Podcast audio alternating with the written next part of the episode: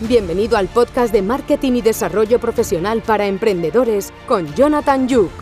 Aquí podrás encontrar charlas con profesionales y emprendedores, ideas y estrategias de las marcas más creativas e innovadoras a nivel internacional. Además, encontrarás tips sobre marketing, marketing digital, desarrollo personal, branding, ventas y mucho más. ¡Vamos allá! Bueno, bueno, pues ya estamos aquí. ¿Qué tal, Víctor? Yo creo que ha estado guay, ¿no? Sí, sí, la verdad es que, joder, te, sube la energía a tope. Va a ser primeras horas de la mañana, es arriba. eso, eso. Eh, yo, yo, tengo, yo tengo aquí el café, bueno, el café, ¿eh? Ah, muy bien. y no está nada mal. Bueno, eh, tengo que hacerlo porque, bueno, todos sabemos, lo he dicho en la intro, que pues para que vayamos coincidiendo todos, ¿no? Pues hay gente que se tarda, se toma su tiempo, gente que menos. Entonces, para la gente que son los primeros y se esperan, pues oye, pasar un buen rato, ¿no? Sí, sí, sí. Además lo ves en, ese contador y dices, vale, vale, pues me organizo un poco todo y, entro, sin problema. Claro que va a ser la idea de, ir organizándose todo. Mira, aquí tenemos a Ariel ya diciendo los buenos días. Ariel, fiel siempre también. ¿Qué tal? Mientras vamos entrando todos y como siempre, como he dicho en la intro, que muchos que me ven todos los días y están aquí, que yo lo sé, que me lo dicen, pero no comentan o no dicen nada porque tienen vergüenza. Vamos ahí en silencio. Sí, sí, sí, digo, no tengáis vergüenza, si, si no pasa absolutamente nada. Y bueno, yo como siempre, los temas, vengo aquí, tú ya lo sabes también, vengo sin pactar nada, eh, hablamos de lo que hablemos. sí que es verdad que la gente... sin nada, a pecho de claro, claro. La gente nos dejó preguntas, bueno, bueno, tú tienes que estar más, más que acostumbrado. Bueno, tú te preparas las clases, eso sí. Bueno. Siempre hay esa incertidumbre de qué te van a preguntar. ¿A día de hoy, cuando das clases, sigues teniendo nervios o, no? Sí, a ver, eh, siempre depende un poco. Hay veces que ya vas a segundas, terceras sesiones con el grupo, pero siempre que vas a empezar con un nuevo grupo, eh, aparte de que yo investigo mucho los perfiles de quién voy a tener en clase, pero nunca sabes eh, si va a ser un grupo participativo, si va a ser un grupo pues, eh, más silencioso, si te van a estar pelando en el grupo de WhatsApp de clase diciendo, ah, este tío es un coñazo, es un rollo tal, o, va bien, siempre hay nervios. Y cuando no los tienes es que algo raro pasa. Claro, tú, imagínate que estás dando clases a, a, cuatro o cinco chavales y resulta que uno es el hijo de Bill Gates, ¿sabes? Pues oye, lo también hay que aceptar de que te puedes encontrar con alguien que sepa más que tú y, o que sea mejor que tú y lo que tienes que intentar es pues, eh, crear un clima de aprendizaje en común y que lo que es esas sesiones de clase sean lo más participativas y todos aprendamos de todos. No, a ver, sí, eso está claro. Eh. Pero mira, te estás oyendo a ti mismo, porque estaba, verificando. Vale, vale, digo. ¿Para mí mintiendo en YouTube? Pues, pues sí, estoy mintiendo en YouTube. Qué bien. Nada, que está, está, fuera de cámaras, estamos hablando que hoy lo estoy emitiendo en Twitch, que por cierto, se ha colado por aquí un bot, mira, por aquí lo ves, mira. Ah, amigo. se ha colado por aquí un bot. Y nada, estaba viendo si se estaba emitiendo en, en los esto. Y, y, oye, que me estaba diciendo fuera de cámaras que se ve que para emitir en directo en YouTube tienes que tener mil seguidores o alguna cosa así. Y... En, YouTube era lo último que, sabía, era eso, que si querías ir a, live, a un directo, tenías que tener ciertas, eh, pues ciertos requisitos y uno de ellos era tener mil suscriptores. Yo eso lo vi en TikTok, que en TikTok tenías que tener mil o algo así, la verdad, pero en YouTube no lo sabía. Pero bueno, estamos emitiendo lo que importa. Yo ya no desentiendo. Em, pues oye, mira, vamos a, si quieres, la gente que está por aquí, obviamente, que imagino que lo conocéis, y si no, te puedes presentar tú, por si alguno está despistado. Seguro que no me conocen, ¿vale? oye, escúchame, yo en LinkedIn no sé cómo lo hago, no sé si es porque el algoritmo o por qué, pero haga lo que haga, cualquier publicación o cualquier. Yo siempre te encuentro por ahí, o sea. Sí, yo, creo que todas las redes sociales funcionan un poco igual, que ese algoritmo va buscando la afinidad y lo que quieren es que veas contenido que te interese. Si yo interactúo mucho con tu contenido, el algoritmo entiende que eso es de mi interés y me lo va a ofrecer y me lo va a enseñar. Eh, al máximo. Y luego, yo creo que eso mucha gente entenderá cómo funciona cuando consumes vídeos de YouTube. En cuanto ves un vídeo de coches, todo el muro empieza cada dos, tres vídeos a enseñarte más coches y demás, pues esto es un poco igual. Entonces, siempre eh, cuando los que creamos contenido, bueno, yo no genero demasiado contenido, yo soy más de interactuar con el contenido de, de otros, bueno, no tengo todo el tiempo que me gustaría para crear contenido, Pero para los que no me conozcáis, pues soy Víctor Orizaola, soy consultor de, de marketing digital, sobre todo especializado en SEO semi-analítica y bueno, imparto también clases en, en ESIC, una escuela de negocios eh, que tiene 12 sedes en, repartidas un poco por todo el mundo. Y siempre que me invitan a cualquier Sara, como es el caso de, de Jonathan, eh, pues yo encantado de participar para, para, generar un poco de debate con cualquier tema que, que queráis tratar. Pues oye, además, eh, yo sinceramente, entre tú y yo, yo eh, me planteé estudiar en ESIC y tal cuando estaba estudiante y Muy tal. bien. Al final, por unas o por otras, no se pudo. Pero oye, si, hubiera, si tuviera tenido de profesor, hubiera estado guay. ¿eh? Y, y, eres asquerosamente joven, es decir, ya habrá tiempo para meterte en una escuela de negocios, en otra. Es decir, aquí hay que estar continuamente formándose y aprendiendo no. en uno u otro lado. O sea, aunque, mira, ¿sabes cómo aprendo yo? A día de hoy, ¿sabes cómo aprendo yo? En YouTube o... Muy bien. En TikTok aprendo una barbaridad. La gente sube cosas súper super interesantes. Sí, sí, eso empezó a ser una red social de bailecitos, pero cada vez hay más abogados, hay más gente generando contenido que eh, al final son pequeñas píldoras que te llaman un poco la atención sobre un tema y luego, pues a través de ese vídeo lo descubres y luego ya haces tu investigación sobre, sobre el tema. Creo que está muy bien. Sí, sí, sí, totalmente, totalmente. Y mm. bueno, yo creo que podemos ir empezando con las preguntas, por cierto, sobre claro. Luis Tolés, que también es, es fiel. que por cierto, Luis, voy a decir tu pregunta, que decía que si se puede hacer SEO y branded content simultáneamente. Que si me lo podéis explicar, porque yo tampoco me queda un poco. ¿Qué significa esto? A ver, el, yo te voy a dar mi contestación y luego como tenemos a, a esta persona por aquí que nos aclare si, si, voy bien encaminado por lo que él quiere, había preguntado o no lo hemos entendido mal. Eh, al final mucha gente eh, empieza creando contenido, eh, incluso contenido excesivamente comercial, es decir, si yo tuviera, bueno, no sé, una aplicación para hacer directos, pues está muy bien que diga que mi herramienta es la mejor, que, tienes los máximos usuarios, pero claro, si solo tienes una temática estrictamente comercial y solo hablas de ti, de ti, de ti, de ti, eso entiendo que es el branded content al que se refiere la, la persona que ha realizado la pregunta, pero también tienes que generar contenido satélite, por así decirlo, alrededor de esa temática en la que te quieres especializar, porque también tienes que tener en mente ese viaje del consumidor donde va a descubrir cierta temática que le interesa, pero no puede fiarse únicamente por el primer contenido que descubre, que a lo mejor es el tuyo, o a lo mejor sí que le ha gustado, pero si eres monotema, pues al final eh, eh, yo siempre en clase hablo de, de, que generamos el síndrome Cristiano Ronaldo de yo soy rico, buen jugador, guapo, yo, yo, yo, yo, y hace falta hablar un poco más de, del sector. Eh, a ver, sí, además yo veo un montón de gente por ahí, de, sobre todo en Instagram, ese tipo de cosas, de yo, yo, yo, yo soy rico, yo tengo tal. Bueno, y no sé, es que no sé quién decirte quién eres ahora mismo. Pero yo vi un chico, tú no has visto los típicos anuncios de chavales por rollo de mi edad, de rollos jóvenes, que estaban en Shopify y decían, he facturado no sé cuánto, tal.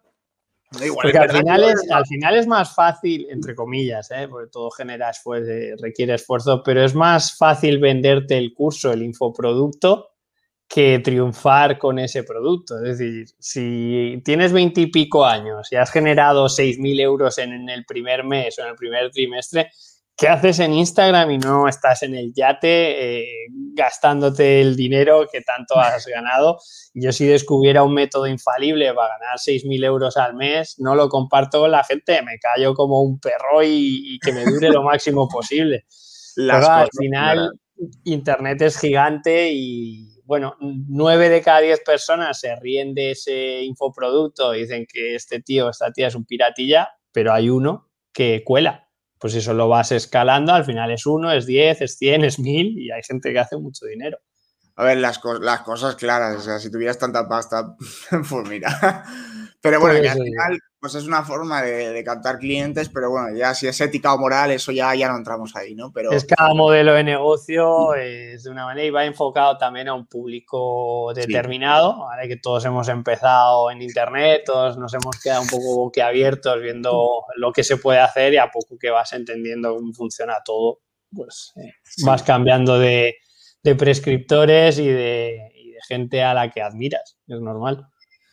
Sí, a ver, eh, yo sí que es verdad que, bueno, lo hablaba, no sé si el directo pasado o el anterior, ya no me acuerdo, porque hablo tantas cosas en los directos que se me olvida. es normal. hablaba de, no sé si te suena de, bueno, hablábamos de lo de los gurús, ¿te acuerdas? Que se había que hacerle caso a los gurús y si no...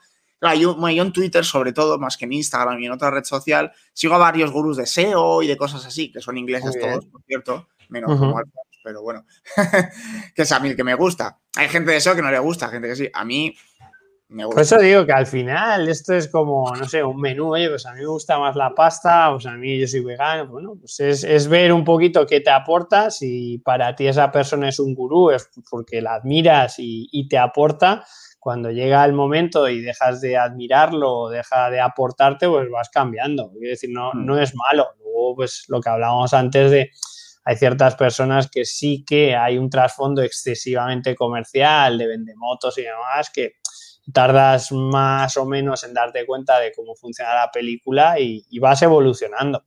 Hmm. Sí, bueno, mira lo que dice Luis, está lleno de marketers teóricos y no prácticos, básicamente. O sea, hmm.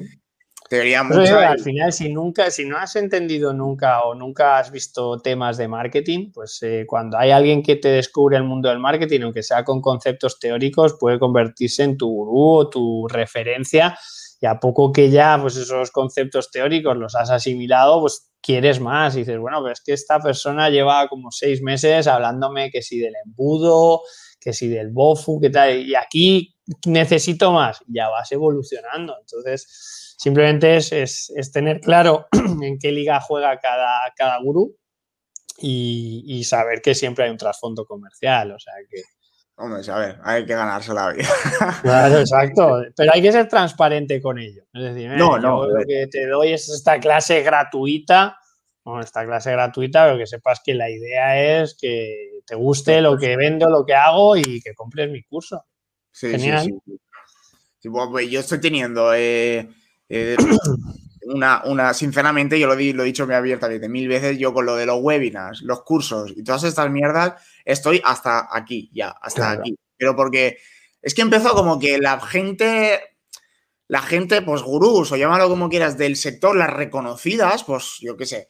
Deseo empezó el crecetube de Romualdo, de Romualfo, después de no sé quién empezó otro, después otro. Pero era gente reconocida y estás un poco acostumbrado a los webinars, ¿no? Al final, eh, la ola del coronavirus, de la necesidad de digitalizar y demás, ha sido tan grande que toda esta gente que son surfistas especializados profesionales ven venir la ola y a lo mejor tú que llevas tres años en el océano, pues no eres el público, pero ha habido un mogollón de gente que se ha enfundado el, el neopreno, se ha comprado una tabla y ha dicho, bueno, pues aquí quién me va a enseñar a surfear.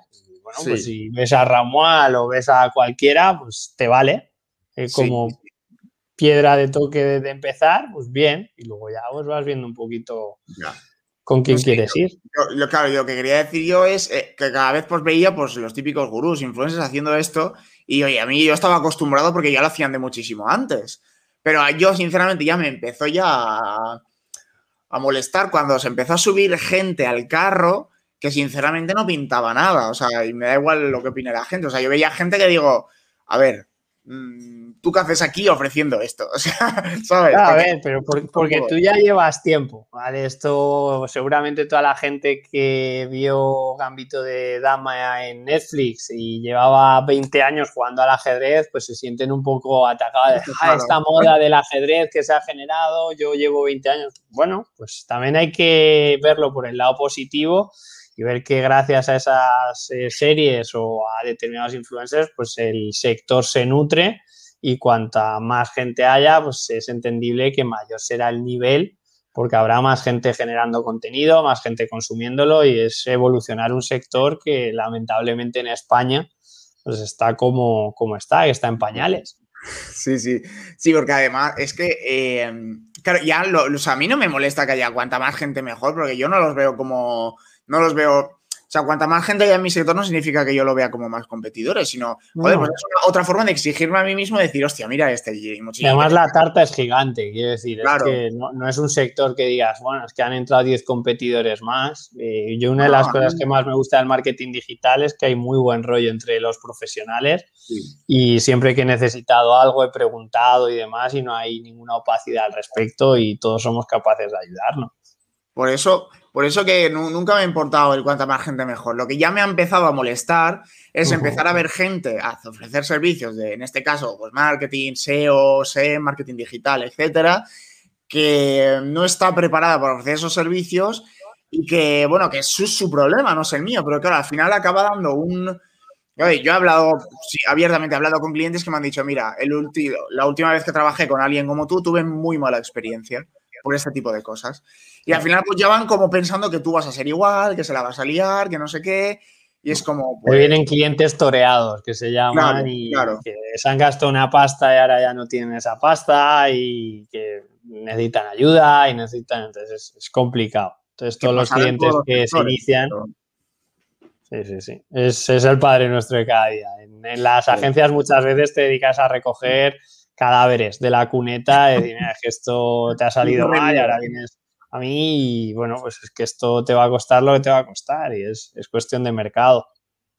No, al final, que también es tu forma de diferenciarte. Mira, Ariel nos dice, cuando sí, cuando, ¿cuándo sinceraremos que el mejor marketing es dar valor y respetar diálogos con la audiencia?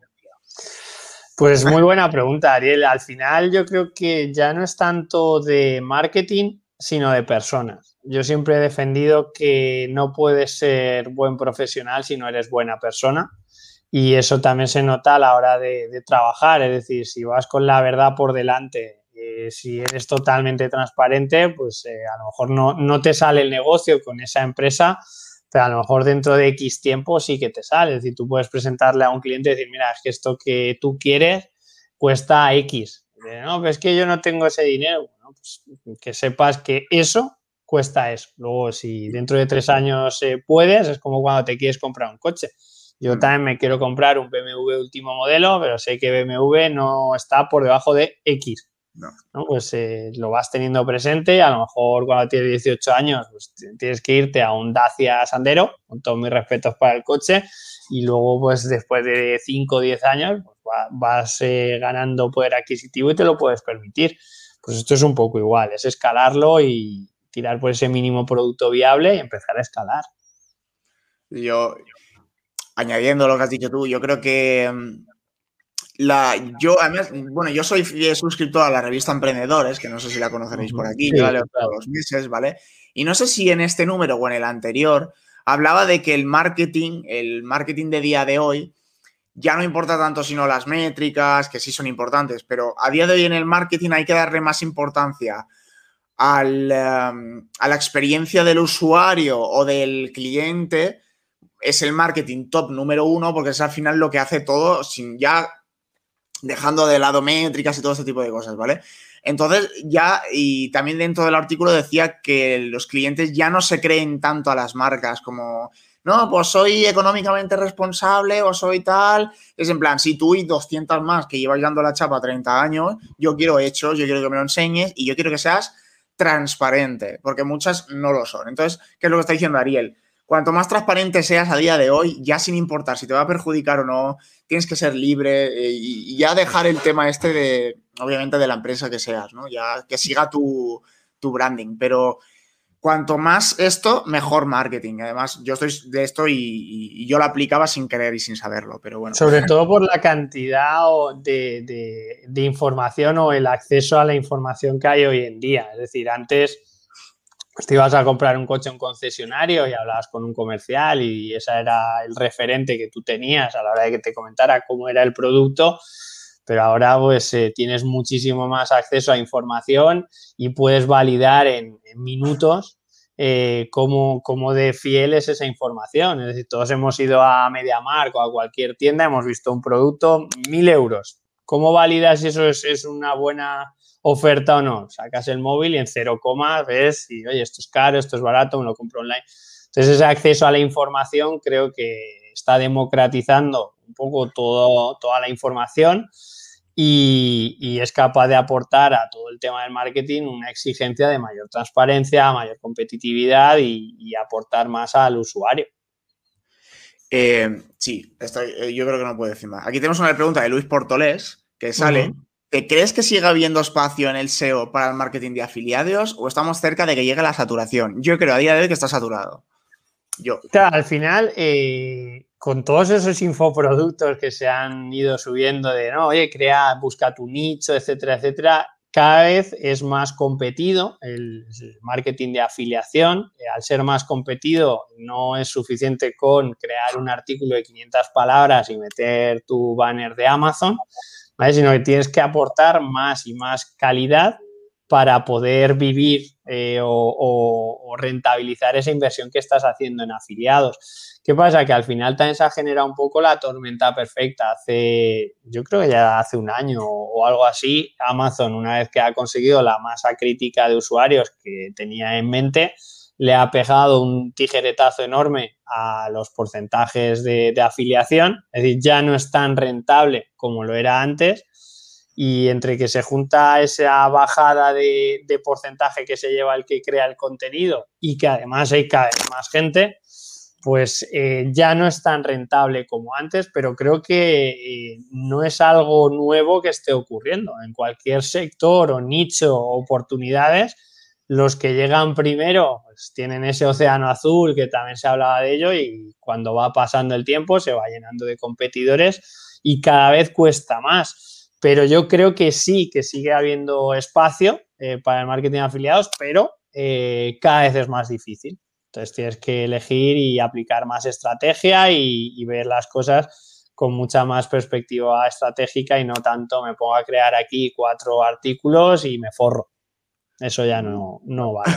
No, mira, yo, lo digo fuera de cámaras, yo tengo un par de nichos, de pequeños nichos de afiliados y bueno, hay que dedicarle, como hablábamos fuera de cámaras, hay que dedicarle muchísimo tiempo, muchísimas horas, recursos y dinero. Yo, por ejemplo, las hice sabiendo que, bueno, yo las hago, las dejo aquí, cuando ya me sobre tiempo alguna vez en mi vida, pues ya las mejoraré, ya de lo que tenga que hacer, ¿vale? Pero yo las hice, las monté, las medio posicioné, creé dos o tres posts y nada, lo que te dije a él, me dieron 30 euros el primer mes, el segundo mes nada, el tercero nada, el cuarto me dieron 10, ¿sabes? Pero y hay que ser constante. Eh, también, ya digo, eso exige constancia y no, ah, pues como me he sacado 30 euros y al segundo mes no he cobrado nada, pues esto no vale, me han vendido la... No, pues tienes que ser constante.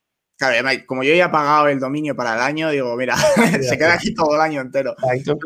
Muy bien. Yo, yo ya lo hice sabiendo que ni me iba a hacer millonario, ni nada de esto. es un, son unos ingresos. Vas probando, claro son ingresos pasivos que te da, pero es que además tienes que dedicarle tiempo y dinero y yo no lo estoy haciendo a día de hoy. Entonces... bueno, lo has probado, ves un poquito, es, me apunto al gimnasio, me juego de la barra, oye, pues eh, he hecho un par de dominadas, tengo agujetas, o pues ya sé eh, que si quiero ponerme en forma, ya sé un poquito la exigencia que es probarlo. Sí, sí, sí. y además que es como todo, que tenemos que echarle tiempo, tenemos que echarle dinero y todo. Mira, aquí tenemos a Ariel, dice, prefiero que elijan por Social Proof y Blue Experience a que perforarle las pantallas. Eh, aunque, aunque lo siguen haciendo, eh, las marcas, también te tengo que decir, no todas. Sí, por eso digo que al final, pero luego también eh, está la métrica detrás, que hay muchas veces que, la gente se queja del remarketing, que está igual. Al final es que hay determinada gente que dice, ya, pero es que esto, las cifras me, demuestran que, que me funciona.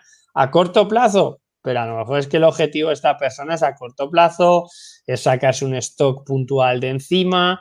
Entonces, Ariel, ahí en ese sentido, tú, eh, por lo que te entiendo, tienes que buscar un poquito tu valor diferencial y dices, eh, pues mientras toda esta gente va hacia unas cosas, yo me oriento más a esa experiencia del usuario, eh, es verlo y, y es testarlo y mientras te funcione, pues adelante con ello. Claro, y al final es testear, es como, mira, el ejemplo más claro es el, directo este, ¿no? Lo sabéis los que me seguís. Yo lo hacía en tres semanas por las tardes porque yo estoy, eh, aparte de todo lo que hago, yo estoy in-house en una empresa, eh, entonces hago cositas y cuando salgo y acabo y puedo, hago las otras, que es todo esto.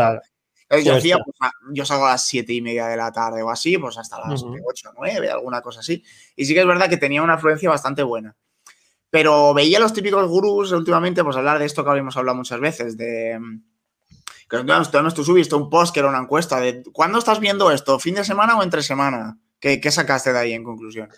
pues que al final hay, mucha gente en, los fines de semana, que hay gente que a lo mejor, pues por sus eh, calendarios profesionales, eh, personales, familiares, no tiene tiempo para acceder a esta red social y los fines de semana sí que pues, eh, tiene más tiempo y puede dedicarlo. Entonces lo que estás haciendo tú al final es lo que hay que hacer, es probar, testar, sacar conclusiones. Oye, pues estaba haciéndolo el sábado, no me ha ido bien, me lo llevo al lunes, me lo llevo al miércoles y conocer a tu comunidad y darle el contenido cuando y como ellos quieran, que es lo que hablábamos antes. Pero mm. esos posts de no, las mejores horas para publicar, los mejores contenidos, es una generalidad que muchas veces cuando estás eh, a lo mejor más polarizado pues, eh, no te va a valer.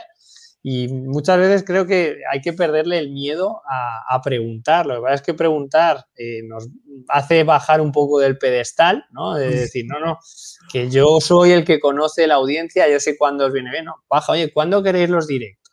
¿Cómo queréis hacerlos? ¿Qué contenidos queréis que veamos? Etcétera, etcétera. Y se nos llena la boca de poner al consumidor en medio de todas las estrategias, pues luego cuando hay que preguntarles, eh, nos, da, nos da vergüenza, ¿no? Pregunta, oye, ¿cuándo lo quieres? ¿Cómo lo quieres? ¿Qué formato? ¿Te, gustan los directos semanales? ¿Prefieres que hagamos uno al mes? ¿Uno quincenal? ¿A quién propondrías? Es preguntar. Y creo que las redes sociales van de eso. Sí, y sobre todo de lo que hablamos también fuera de cámaras, de, probar. Probar. Que no te lo cuenten. Pruébalo y saca tus conclusiones. Y que si no funcionas, que no pasa nada, que pues prueba otra cosa, ¿sabes? Que yo... Esto es como cavar un hoyo y nadie va a encontrar oro eh, con las dos primeras paradas, tienes que ir haciendo agujeros y hasta que al final encuentras lo que, lo que vas buscando. Eh, yo hablaba con una persona bastante top que, tenía de invitada para, el podcast, que ya lo subiré, y me decía que eh, él había llegado donde estaba porque había estado haciendo marca personal durante más de 15 años. Me decía, yo publicaba y publicaba y tenía cero likes, tenía un like, no me veía nadie. Después hizo, pues como tú, ¿no? Hizo un blog de marketing o no sé qué, le funcionó, empezó a irle bien. Después ya empezaron a contactar marcas, organizaciones y, y ahí ya empezó a crecer un poquito. dice, pero yo no crecí ni el primer año, ni el segundo, ni el tercero.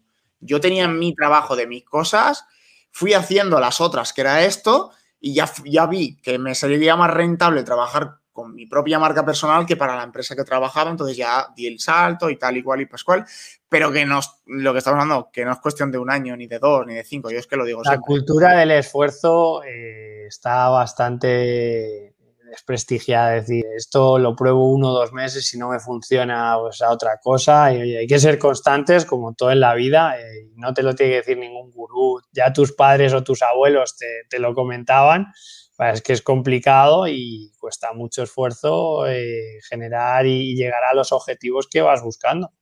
Que a lo mejor no es cuestión de esfuerzos, sino de bajar el listón. que a lo mejor no tienes que ser un referente en el sector y a lo mejor lo que hay que ser consecuente un poquito con los recursos que puedes invertir, eh, con los objetivos que te marcas y con el retorno que, vas a tener. Y no es ser conformista, es eh, tener claro en qué liga juegas y, ser feliz con los resultados que, vas a conseguir. Hay mucha gente que se frustra y dice, no, y es que no he conseguido. No, eh, tal vez hay que mirar también más hacia abajo y menos hacia arriba, que está muy bien, oye, ser inconformista, etcétera, etcétera, pero creo que valoramos poco lo que tenemos. Que todos, que todos queremos ser aquí, no sé. y no pasa nada. Si no, quieres ser LeBron James o no y te quieres quedar en jugar unas canastas con tus compañeros en el barrio. Es que yo creo que muchas veces nos falta valorar lo que, lo que tenemos y las pequeñas cosas. Que luego sí que es verdad que cuando lo llevas a, a lo comercial y de ya, pero es que yo no me puedo conformar con esto porque no me da para ganarme la vida. ¿no? Pues entonces tendrás que pelear más y tendrás que ser consciente que lo que tú quieres cuesta esto de sacrificio y esto de esfuerzo. Sí, sí, sí, no, y, el objetivo es smart ante todo, ¿eh? que sea... Siempre, siempre. que sean vida, no solo en marketing, todo. No, no ya no sean medibles o, alcanzables, sino que sean realistas, lo más importante. por aquí Luis con el nuevo cambio de la política de Google, ¿el SEO se va a mantener igual o hay cambios sustanciales en la manera de proceder? Eh, a ver, todos debemos de ser conscientes. Mucha gente dice, oye, pero ¿qué es mejor, el SEO o el SEM? Que creo que era una pregunta que también salía en, las preguntas. Eh, todos tenemos que entender que Google no es una ONG, y está en, el mercado para ganar pasta. ¿vale? Entonces, con el SEO, eh, Google no gana pasta. ¿Vale? Es decir, al final lo que da de comer, creo que el 78% de los ingresos de, Google o de Alphabet provienen de eh, la publicidad y en ese sentido, pues cada vez más va dando más visibilidad a los resultados patrocinados y cada vez más va empujando el SEO eh, abajo. Pero mm, tiene que mantener un equilibrio entre, entre ambos eh, canales, porque hay, mucha gente que no se fía de los patrocinados, hay gente que ni siquiera sabía que eso es un resultado patrocinado. Entonces tiene que mantener un equilibrio y cada vez más eh, es necesario tener un equilibrio de estrategia entre SEO y SEM. No vale solo ir a SEO o ir solo a SEM, porque al final también eh, a nivel estratégico es no diversificar, ¿vale? Si tienes un problema a lo mejor de SEO, pues no, que todavía puedas mantenerte con el SEM o viceversa. Y lo que comenta Luis de los cambios sustanciales es estar en una continua monitorización y adaptarte a, lo que te va pidiendo eh, ese canal, que en este caso es el SEO y es Google, pero a lo mejor si en tu estrategia de marketing la tienes lo suficientemente bien diversificada y asentada para que el SEO no dependas totalmente de él, pues oye, si a lo mejor hay un cambio muy drástico al que no te puedes adaptar, pero tienes tu base de datos, tu email marketing, tu social, etcétera, etcétera, pues minimizas daños. Yo conozco proyectos que tienen un 85% de dependencia del SEO, que aunque les esté yendo genial, Ah, pero es que si alguien ahí al otro lado del charco del Atlántico decide que ahora pues, eh, hay que tener esto, hay que tener esto otro y te vas al carajo, eh, no puedes remontar.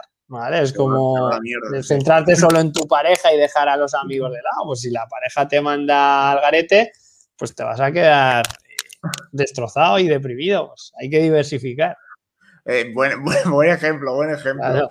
Eh, yo, yo siempre en mis proyectos personales y en los proyectos que he ayudado, por lo que dices tú, yo siempre he hecho 50-50. Es decir, eh, llevamos el SEO y llevamos cosas y hemos hecho cosas, pero siempre lo he apoyado, pues ya sea para tráfico o para lo que sea con SEM, porque si me falla una cosa, tengo la otra y si me yo los veo como hermanos, ¿sabes? Que, que, y luego cada mes vas, vas viendo, oye, hemos empezado un 50 por 50-50, luego un 60-40 y luego vas eh, tocando, vas eh, optimizando las cosas y vas teniendo claro a, qué juegas y cómo debe ser tu estrategia. Pero es lo que decías tú antes, probar y una vez que pruebas, ¿y qué tal? si invierto 2.000 euros en SEM, ¿qué, tal? No lo sé. ¿Lo has hecho antes? No. Pues ya veremos. No, tráfico llegará, esto seguro. Sí, pero, que hay mucha gente que dice, no, es que yo necesito saber si invierto 2.000 euros en SEM, si me va a ir bien. Que no lo sé, que si lo supiera, me lo monto yo y te lo subcontrato a ti. Es que esto no son matemáticas. Ya. Si no, todo el mundo estaría haciendo SEM y todo el mundo ganaría pasta. Sí, pero es que la gente con el marketing digital, yo creo que hemos trasladado un concepto erróneo de que todo en marketing digital se puede medir y es mentira. Se puede medir mejor, pero no totalmente. Y si lo quieres hacer totalmente, los recursos a invertir a nivel tecnología son, son muy, muy altos. Entonces hay que probar y esa incertidumbre con consultoría, con estrategia y con personal especializado, esa brecha de incertidumbre se va a reducir, pero en ningún caso se, minimiza totalmente. Eso es como el meme que subía yo del hombre este del cartel de que ponía en marketers no hay que medir el ROI de todo. O sea, voy hay cosas que son necesarias medirlas y hay otras que, joder, no calcules un ROI de cómo bajar a comprar el pan. Es que es una, no, se puede medir todo y luego muchas veces te tiran más tiempo midiendo que haciendo. ¿vale? Lo que se llama la parálisis por el análisis y dices, bueno, a ver, va, está bien medir, pero no te quedes solo midiendo. Ariel dice, muchos hablan de métrica y sistemas de apuntando a personas, pero pocas personas hablando de personas. Seguimos gastando pólvora al cielo. Sí, al final el, marketing está hecho por y para las personas y muchas veces, eh, como hablábamos antes, eh, nos olvidamos del consumidor. Sí. Y, está muy bien y todos esos posts y demás que hablan de ello, pero cuando nos tenemos que poner manos a la obra, pues no preguntamos al usuario, no tenemos en cuenta su feedback ni nada. Sí, porque muchas personas, eh, que repito, cada uno que haga lo que le dé la gana, pero en mi opinión, muchas personas van ahí pues de, no, el, el customer experience, el cliente es lo mejor, es lo más importante, ¿qué lo dices tú? pero es que a la hora de aplicarlo, como que no, ¿sabes? Nos quedamos ahí en, el tapadillo, decir, sí, sí, mi cliente es lo primero, pero eh, cuando nos dice lo que no queremos escuchar, ya no es lo primero. Mira, aquí, tenemos una pregunta de estas que nos hicieron, que, hemos empezado a hablar y se nos ha ido de Juan Barea, que dice, ¿cómo influyen la... que además yo quería hablar de esto, porque esto tiene buena uh Dice, ¿cómo influyen las búsquedas por voz en el posicionamiento de la página? Que esto te lo pregunto, no sé si lo sabes, es que lo leí hace mucho tiempo. Que cuando salió la Alexa y todo esto, en aquella época, tú le decías, oye, dime, no sé, quiero comer pizza. Y ella te decía, pues ves a, yo qué sé, ves a Telepizza o ves al Domino's, tal. Que no sé si leí, vale, corrígeme si, no, si lo sabes o si no, no. ¿Esto que te decía Alexa era pagado o era SEO? Claro, a ver, todos debemos de entender que las búsquedas por voz, eh, todo el mundo llega, siempre estamos diciendo, oye, 2021 va a ser el año de las búsquedas por voz. Sí que es verdad que desde que salieron los primeros asistentes de, voz, pues, eh, todo eso se, ha ido incrementando. Eh, yo cuando estoy en clase y pregunto, oye, ¿cuántos de vosotros hacéis búsquedas por voz? Pues me acuerdo que hace cuatro años había uno o dos personas que levantaban la mano incluso con vergüenza. Decía, ya está el friki de y ahora cada vez hay más gente que hace esas búsquedas por voz. Esas búsquedas por voz, pues eh, cuanta más gente haya realizándolas, pues más tendremos que adaptar nuestras estrategias a esas búsquedas por voz. De momento yo en, los proyectos no soy el gran consultor y no llevo docenas y docenas de proyectos, pero tampoco estoy viendo una incidencia drástica. ¿Qué pasa? Que debemos de entender también que las búsquedas por voz pues son más más largas, ¿no? Esa long tail que se llama. normalmente en ordenador somos más de escribir eh, indio, eh, restaurantes, centro, Valencia. ¿Vale? Y con una búsqueda, mm, Alexa, búscame un restaurante italiano en el centro. ¿Qué pasa? Que esas búsquedas, lo malo que tienen es que son excesivamente competidas, porque ya no te genera un top 10, te da una respuesta. Entonces, eh, si antes ya era complicado posicionar en un top 10 o un top 20, Ahora el, que se lleva el Google Cero muchas veces es el que te va a cantar tu, asistente de voz. Entonces debemos de darle un enfoque más informacional, ¿no? De utilizar los cómo, por qué, los cuándos, todas esas eh, palabras que te aportan información y no tanto un contenido tan transaccional.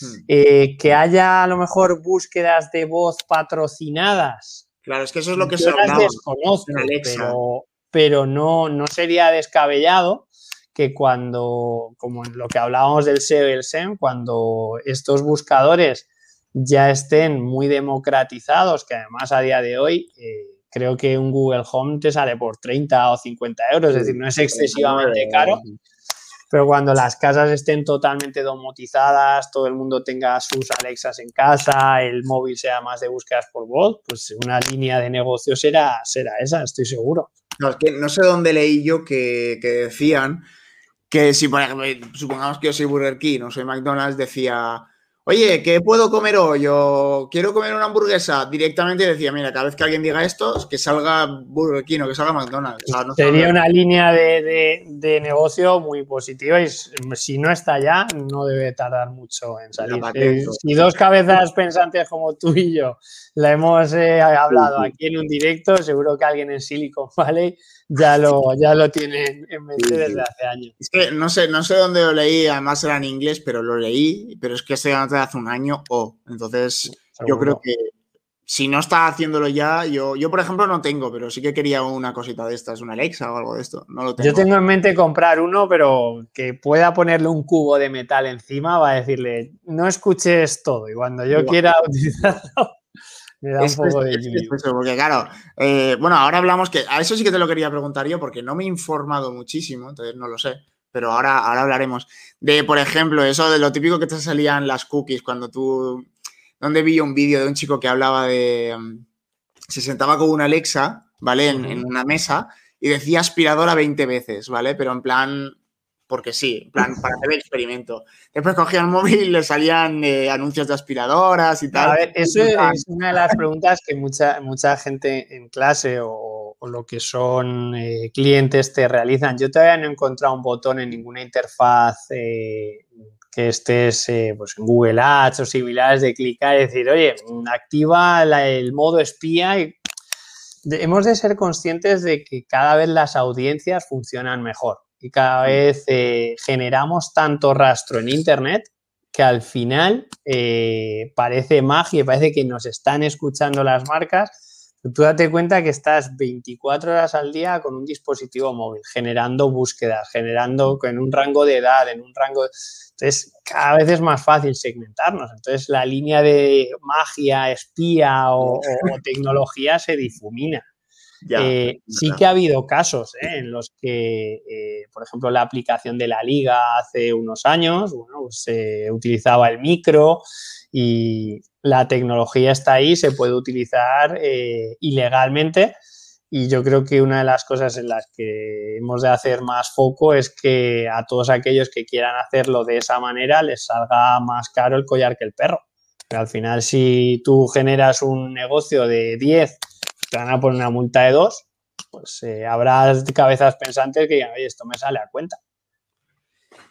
Claro, y, esto, esto es la pregunta que te quería hacer yo personalmente a ti, pero porque yo no tampoco he investigado, podría haberlo hecho, pero no lo he hecho. A lo mejor no. El tema de las cookies, tú sabes cómo está, es decir, ahora pues ya, está, no, ya, no, se puede con hacer una incertidumbre muy grande. o cosas así, ¿no? Y, y ahora como, o sea, yo por lo que tengo entendido ya no van a haber cookies, no sé cuándo en X tiempo, ¿vale?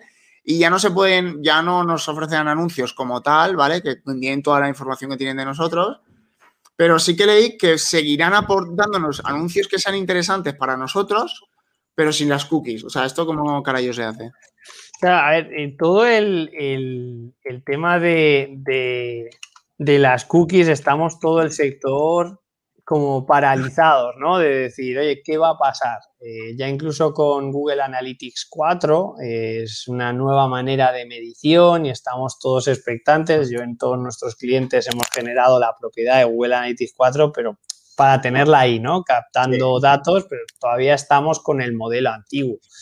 ¿Qué pasa? Que en ese sentido todo el tema de las cookies y la privacidad siempre ha ido un par de pasos por detrás. Es decir, el tema legal, pues eh, cada vez Europa, por ejemplo, está tirando más del carro. Somos más restrictivos los europeos que, los estadounidenses. Pero claro, ha llegado un punto en el que esa madurez digital de la que hablábamos tanto, pues eh, ya no te da igual que Facebook comercialice con tus datos, eh, ya no te da igual que Google. Entonces, ahora parece ser que Google, viéndolas venir, prefiere ser el abanderado de la seguridad, valga, la, ¿sabes? Que digas que sea Google el que, lleve esto por bandera, pero al final se están anticipando. Esta gente no están ahí porque sí, son de los más listos.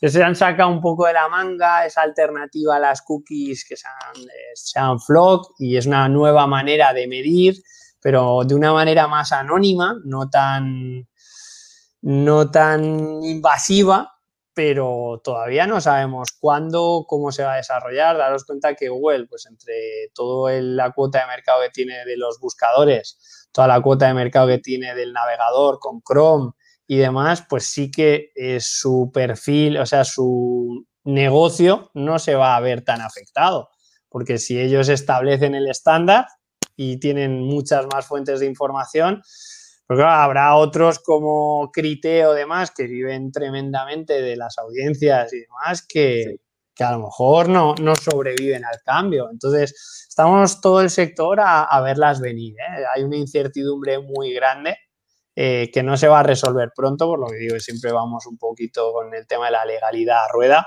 pero si miras el 99% de las páginas web a día de hoy, eh, están cumpliendo, están incumpliendo la ley de protección de datos con la instalación de cookies. Eso de, si continúas navegando, eh, eso es ilegal. es que, pues, bueno, eh, la Agencia Española de Protección de Datos todavía no quiere o no puede ir a cuchillo, pero ya hay multas que, hay que tener en cuenta. Millonarias. Ah, pero yo digo, ostras, ¿y cómo? Sin cookies, ¿cómo me vas a ofrecer tú a mi publicidad que sea relevante para mí? Es que yo no lo entiendo, pero lo harán. porque tendrás que, porque la idea es que decidas tú si quieres eh, visualizar una publicidad más relevante y personalizada, que habrá gente que sí, que diga, eh, pues sí, yo quiero que me enseñes publicidad. Claro, y habrá gente que no, pero tiene que ser el usuario más pronto que tarde el que decida si quiere una, publicidad de una manera o de otra, o no la quiere, ¿vale? Ya estamos desde hace años con el uso de ad blockers, eh, llamando a la puerta ¿no? de, las tecnologías de que no quiero que me, que me invada esa publicidad. Entonces es escuchar al consumidor. Hmm, eso es verdad. Me, Luis dice, está claro que nuestro cliente está online y el SEO es clave. Cuando como marca nos interesa pasar al marketing de eventos, solo es interesante el paid media? A ver, yo a mí me encanta el SEO, pero con los años he entendido que el SEO no es la panacea y que muchas veces el SEO no es clave. Es decir, tienes que ver un poquito en qué sector te mueves, ver ese histórico y a lo mejor, pues chico, tú eres un influencer con 30.000 eh, usuarios en tus comunidades y con un Shopify y con anuncios en social, eh, te va el proyecto como un tiro y a lo mejor estás vendiendo ropa eh, a través de Instagram y demás y no hay mucha gente que busque blusa 2021 de moda. Pues a lo mejor no es tu sector y a lo mejor el SEO te importa tres pepinos y tienes que hacer mucho más foco en, social. Entonces, hay proyectos en los que el SEO es tremendamente importante y el social es residual y viceversa. Entonces, tenemos que ver un poco todo con más perspectiva y aunque nos guste más el social, nos guste más el SEO, etc., hay que ver un poco y también escuchar al cliente. Muchas veces llegamos con ese halo de, no, me has contratado a mí, yo sé lo que necesitas. Necesitamos escuchar mucho más al cliente, que lleva a lo mejor 20 años en el sector, y hacer un, trabajo más de escucha activa y ver por dónde van los tires, esos análisis de, datos, y decir, mira, el SEO está muy bien, pero vamos a ir al SEM o vamos a ir al email marketing y luego ir cubriendo. No digo que sea prescindible, pero muchas veces hay que priorizar unos canales sobre otros. Sí, bueno, yo por ejemplo personalmente he visto gente que le ha ido de puta madre, hablándolo así, con solo social y cero, y cero SEO y cero SEM y viceversa. Ha habido gente que es eh, Google Cero, como dices tú, ahí en primera página, ahí rankeado de guay, de puta madre, y en social pues es le va como el culo, o sea, ¿Tú nunca has conocido en, un grupo de amigos ese amiguete que come fatal y está súper cachas? Y dices, tío, pero tú, ¿cómo estás tan fuerte? No, pues mira, yo es que voy dos veces a la semana al gimnasio, pero bueno, luego me meto en un McDonald's. Soy qué cabrón. No, pues este chico le funciona bien. Que luego a largo plazo, oye, tendrá diabetes, todo lo que tú quieras. Sí. Pero al final no es, no, tienes que hacer esto, esto, esto. Si al cliente le va bien de una manera hay que potenciarlo ¿vale? Y, a otros clientes pues, necesitarán comer bien primero, le necesitarán perder peso. Entonces es personalizar un poquito esos servicios y ese enfoque. Hmm. Sí, mira, dice aquí que si hubiera sido su profesor necesitaría una clase solo para preguntar. pues ah, Luis, yo creo que es un bot mío que lo he contratado, ¿no? Y he dicho, mira, como voy a estar en el directo de Jonathan, no, no me des mucha caña y dame buenas palabras. Gracias, Luis. Es un actor que has pagado, ¿no? Está claro. no, mía, es más claro. Si quieres, si lo quieres de apúntate a Siki y ya está. Exacto. si yo os puedo ayudar, ya digo, me tenéis ahí en LinkedIn y yo estaré encantado de, generar debate de cualquier tema. Sí, eso lo sé. Si Luis es una pregunta, ah, es una pregunta, ¿sabes? Luis es una persona que si le preguntas cualquier cosa siempre te A mí siempre me ha respondido a preguntas tontas pues básicas. Más público y más gente de esa y no tanto callado por LinkedIn. Aquí LinkedIn estamos para hablar y para generar debate y opiniones. Sí, yo al final que cada uno somos especialistas de lo nuestro y cada uno sabemos de lo nuestro, pero y aunque no seas especialista, Jonathan, que en ese sentido muchas veces yo hablo con gente que dice, ya ves que yo qué voy a decir en LinkedIn, tu opinión. Sabes es que quieras sentar cátedra y que escribas en LinkedIn dice, no, esto es así porque sí. Luego a lo mejor siempre puede llegar alguien, que siempre hay alguien más listo que tú, eso también tenemos que aceptarlo, y te puede pintar la cara. Dice, mira, lo que estás diciendo es una barbaridad. Bueno, si dices, oye, bajo mi experiencia, bajo mi punto de vista, yo por lo que tengo entendido, corregirme si me equivoco, etcétera, etcétera, pues damos la opinión y luego vas aprendiendo. Pero si seguimos viendo a LinkedIn como un, pasto de gurús y de gente tal, que, nos da miedo sentarnos cerca de ellos o interactuar, Pues eso no es una red social, es, un, es una página unidireccional donde consumir contenido. Entonces, yo os animo desde aquí a que creéis posts, compartáis noticias, deis vuestro punto de vista, oye, qué interesante ha sido esto, ¿eh? y poco a poco iréis generando confianza y, eso también nos aporta marca personal. Sí, tú por ejemplo, eh, fuera de cámaras me decías que tú, por ejemplo, estás, pues yo es que siempre no sé cómo hago, pero siempre me encuentro a Víctor por LinkedIn comentando cosas. Siempre nos cruzamos. Y, digo, pero tú me has dicho, no, yo no creo contenido, yo lo comparto, lo disfruto y doy mi opinión. Pues Víctor está en LinkedIn súper potente, la verdad, y, no es una persona que cree contenido, pero que sin gente como tú, la verdad, la gente como yo que crea contenido no sería nada. Entonces, es una sinergia. Y luego va por etapas. A lo mejor Jonathan ahora está en una etapa más eh, ocupada laboral o personalmente y no puedes destinar mucho tiempo a la creación de contenido y te pasas una etapa consumiéndolo y comentándolo. Luego, pues tienes más tiempo y dices, mira, ahora me apetece crear un contenido y creas un contenido y vas un poco a fogonazos. Pero bueno, mm. mientras estés cómodo con, eso, pues bien está. Y si está alineado con tus objetivos y demás, pues es lo importante.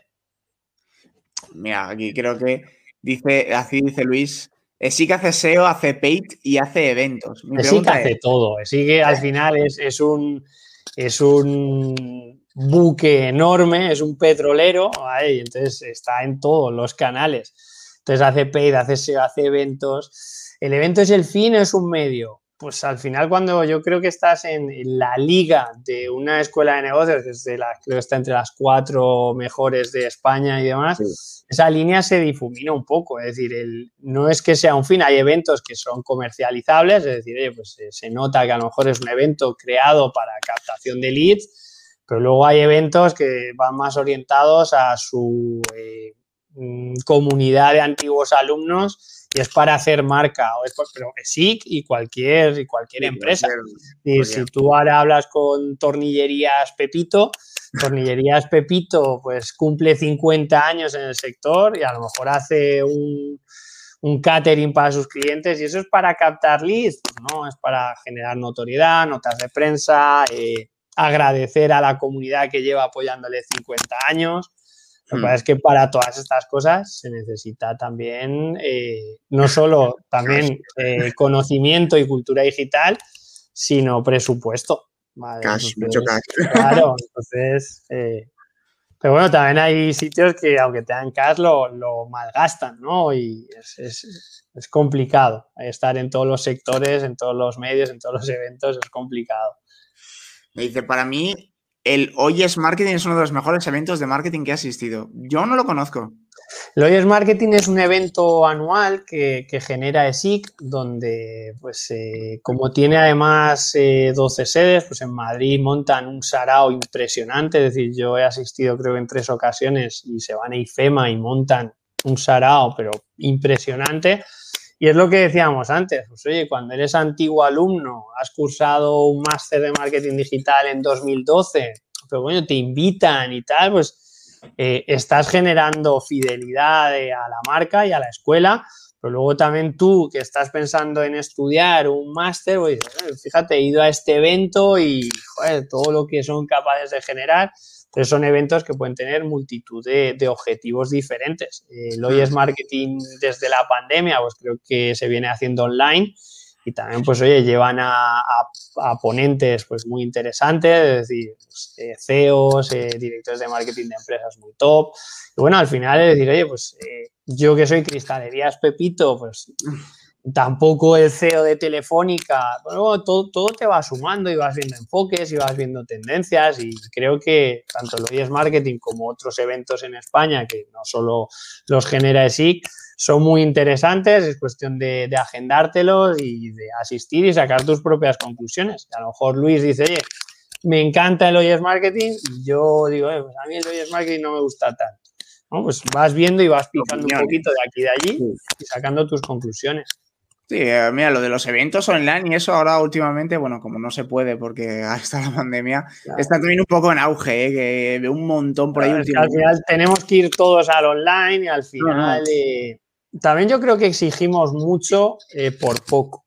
Es cuando hay gente que dice, no, he asistido a tal congreso y flojito, ¿eh?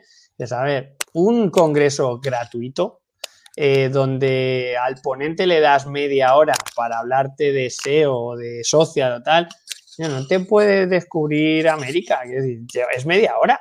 si quieres un evento de calidad, pues a lo mejor tienes que ir a unos talleres que se organizan, tienes que pagar 100 eh, euros o 200 euros por el evento. En Mob Marketing general el congreso de SEO profesional, el SEO Pro, y oye, es un sábado y tienes que pagar, y la agencia a las veces que te lo paga, te lo pagas tú del bolsillo, pero son charlas de, calidad, que no digo que no sean las otras de calidad, pero muchas veces, pues que en lo bueno hay que pagar. media hora no puedes, los eventos estos gratuitos que hacen por ahí, pues es lo que dices tú, ¿no? Te, te enseñan por encima un poquito y lo que bueno, lo hablábamos antes. Y si quieres ya más, pues paga la semana que viene que hago otra de pago y ya te meten claro, en es, es, ser consciente de, a lo que vas. Entonces hmm. hay veces que dices, oye, pues Jonathan, mira, se ha metido en dos eh, congresos gratuitos, mira, solo voy a uno porque este ponente ya lo he visto, sé que va a decir lo mismo acudo a dos charlas de las 12 que están programadas, pues las otras ya las he consumido en YouTube y es nutrirte un poco de, distintos caladeros y sacar tus propias conclusiones. No hay congresos o eventos o escuelas mejores o peores, sino que se adapten más o menos a lo que cada persona vaya buscando. Yo no puedo estar más de acuerdo contigo, porque además eh, yo, yo, no lo debatimos. No, no, porque estoy de acuerdo, porque es que como yo llevo en el online hace mil años ya, pues estoy acostumbrado ya hace mucho tiempo. Yo antes de la pandemia ya existía eventos online, ¿eh? porque dije, me tengo que ir yo a Madrid, quita, quita.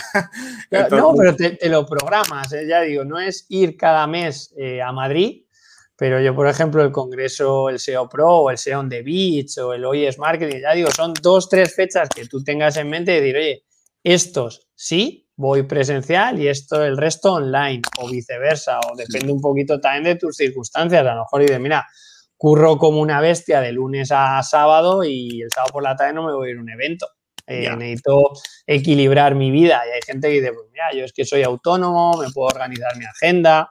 Por eso digo que depende de cada uno y de sus circunstancias. Yo, yo, estuve a punto de irme de ir al Seon de Beach, ¿eh? No fui hace pues cuatro es, probarlo, yo he ido una vez, me encantó y, y, sí, con Andrés, pues lo, que está guay porque es una mezcla entre formación y fiesta, entonces está guay. Sí, sí, además, ya digo, si, si no lo hacéis, seguir así con Andrés y, visitar un poquito todo el contenido de Seon de Beach, pero al final la gente, eh, los que no lo conocen, se creen que eso es, hay cuatro SEOs que se juntan y las ponencias son de una calidad mm. muy, muy alta y como dice Jonathan, pues se compagina un poco con, con la playa, con la fiesta Ahí es donde se genera el mejor networking y sí, el ambiente.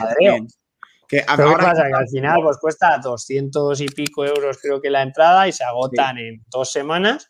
Sí. Pero porque al final la gente ha entendido que ese evento es de calidad y los eventos de calidad pues hay que pagarlo. Y es, y es gente top, es gente top. Claro, y es gente top. Ahora, que lo están haciendo online, imagino, ¿no? claro, yo creo que están un poco pues, a, verlas venir. Sí que es verdad que como se organizaba en, la manga del Mar Menor, pues hay espacio y a lo mejor pues, se sacan de la manga un, un, un Seon de Beach con las medidas COVID garantizadas, porque se podría, es decir, no te metes en una habitación de 20 metros cuadrados, pero creo que está orientando todo psico a 2022. Déjame mirarlo porque creo que las entradas están para 2022. Exacto, 17 y 18 de junio de 2022. Y, no se sabe tampoco si será de aquí a allá. Claro, eh, la gente empieza a pensar, eh, si a finales de año de 2021 eh, el tema de la vacunación va a estar presumiblemente bien, pues al verano de 2022 debería llegar, salvo que salga un COVID-20 y nos fastidie a todos, debe de llegar bien. Vale, yo creo que el petardazo a los eventos presenciales va a ser después de verano. Y yo creo que no, eh, lo hablaba el otro día con, mi jefe, con Miguel López, eh, no va a hacer falta ni, invertir en publicidad, porque todos tenemos unas ganas de saraos y de eventos presenciales que en cuanto levanten la barrera, como a los galgos o los caballos, vamos a salir en tropel. Pero corriendo, corriendo, corriendo. Mira, Luis dice aquí que, que como escuela de negocios o como lo que sea, eh, está bien estar en otros eventos como música o cine, porque en, eSports sí que lo ha visto. Sí, en eSports pues están metiendo un poco la patita, ¿no? al final ahí está el objetivo, creo yo.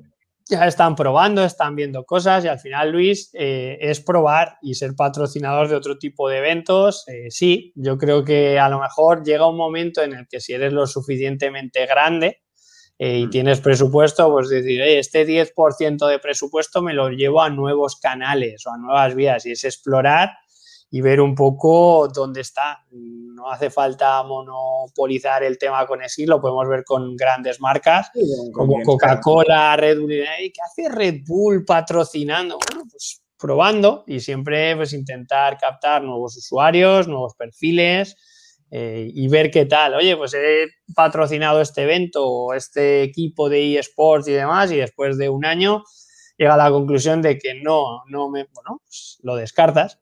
Al final el objetivo es tu público objetivo o tu target.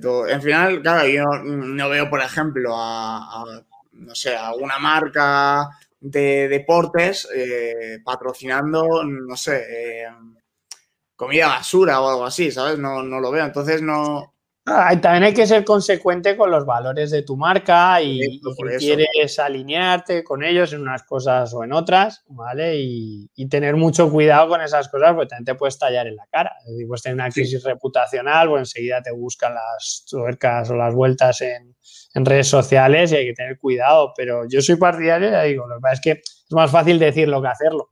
Vale, hay que tienes el presupuesto tan ajustado que dices, este 10% me lo podría llevar a este festival de música, eh, pero es que si me lo llevo a SEO, a SEM o a socio o tal, pues me genera más retorno y voy muy justo como para permitírmelo. Es decir, no, no es para todos los públicos esa, esa prospección de mercado. Es más fácil decirlo que hacer. Sí, y patrocinar eventos tampoco es tan barato, tampoco es para todo el mundo. ¿eh?